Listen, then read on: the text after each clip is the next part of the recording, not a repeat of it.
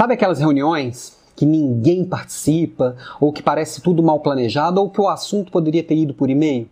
Elas não deveriam ter acontecido, né? Ou acontecido de forma diferente. Meu nome é Alan Pimenta e hoje em Desenvolvimento de Líderes eu vou falar em como planejar uma boa reunião.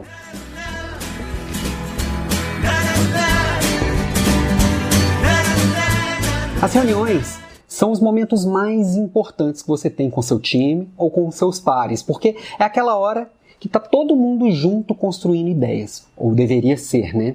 Nesse momento, é, independente se é uma reunião presencial ou online, todo mundo deveria estar muito dedicado em construir algo, né? E porque ali são momentos, primeiro, caros, que está todo mundo que está parado ali, e a hora de todo mundo costuma ser cara e poderia estar produzindo algum outro tipo de resultado. Segundo, o seguinte: às vezes eu tenho 90% de uma ideia e um outro que vai estar no mesmo lugar ou, ou online, tem 90% de uma ideia. Se a gente conversar um pouco, às vezes saem os dois com 100% das duas ideias. A gente pode construir muitas coisas juntos e é ali naquela hora que está o grupo junto e coeso, é a hora que a gente vai definir cultura, vai reforçar a cultura da empresa ou daquele grupo, é, dividir boas práticas e para isso essa reunião precisa ser muito produtiva. Mas não é o que a gente vê normalmente, né? Normalmente Acontece muito, normalmente não, acontece muito das reuniões serem às vezes muito improdutivas, das pessoas conversarem assuntos que não tem nada a ver com o que foi definido na pauta. E aliás, primeira dica de uma boa reunião é tenha uma boa pauta. Acho que antecipadamente você agendar essa reunião e falar quais são os assuntos que vão ser tratados, primeiro para aquela pessoa decidir se realmente ela deve estar ou não na reunião. E você não deve se ofender se alguém recusar participar de uma reunião, porque não adianta nada ela estar tá ali também não contribuir se aquele assunto não é um assunto que ela possa efetivamente construir. Então defina bem a pauta. Segunda coisa, nessa pauta, se você é um participante, se prepare para acrescentar o máximo naquele grupo. Se você é o organizador da reunião, leve a reunião planejada de forma que tenha espaços para as pessoas trocarem. Se for somente uma apresentação, essa reunião não precisava ter acontecido.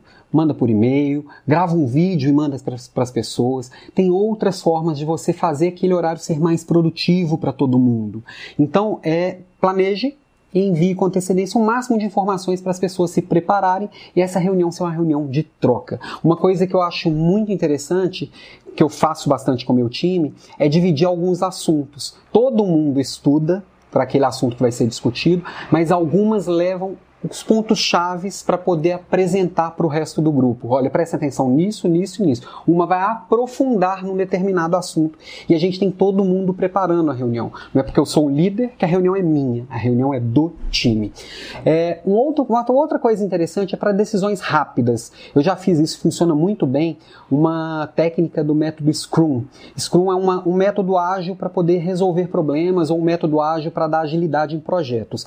É, uma reunião funciona muito legal legal uma reunião de 15 minutos em pé para tomada de decisão. Para projetos isso é incrível. 15 minutos em pé ninguém fica enrolando. A coisa vai e anda.